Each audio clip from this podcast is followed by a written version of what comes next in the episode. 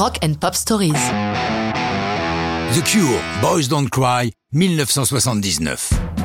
Oui, 79, je ne me trompe pas. Même si Boys Don't Cry a conquis la planète en 1986, elle paraît pour la première fois le 12 juin 79.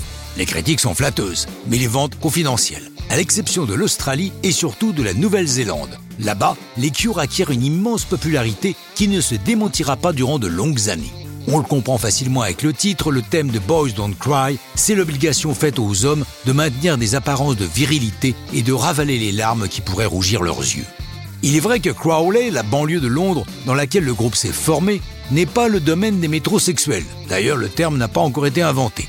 Lors de leur concert de cette fin des 70s, le moins que l'on puisse dire, c'est que les punks les plus ardents méprisent Boys Don't Cry. Mais au milieu des années 80, la donne a changé. Les Cures sont devenus un groupe majeur. Une véritable cure mania a envahi la planète. Je me souviens les avoir interviewés dans les locaux de la radio musicale sur laquelle je officiais, et l'ardeur des fans était impressionnante. Depuis la fenêtre du sixième étage où étaient installés les studios, on voyait les fans grimper sur les murs mitoyens de notre immeuble, tous uniformément habillés de noir, le teint pâle et les cheveux en pétard. Et, pour les acharnés de Robert Smith, du rouge à lèvres débordant volontairement l'ourlet des lèvres, à l'instar de leur idole. J'ai du mal aussi à oublier la vision de l'un des membres du groupe décapsulant leurs nombreuses bouteilles de bière avec les dents, tel un légionnaire en campagne. Avec cette cure mania, la maison de disques juge adéquat de ressortir Boys Don't Cry.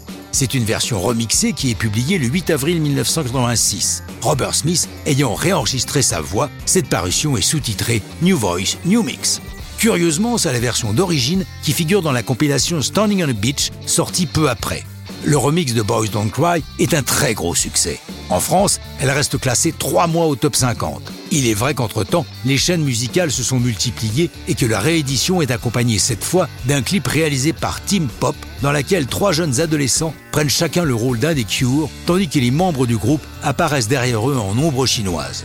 Ajoutons qu'une reprise de Boys Don't Cry est enregistrée par Nathan Larson en 99 pour être incluse dans la bande originale du film du même titre qui voudra un Golden Globe et un Oscar à l'actrice Hilary Swank, mais ça, c'est une autre histoire et ce n'est plus du rock'n'roll.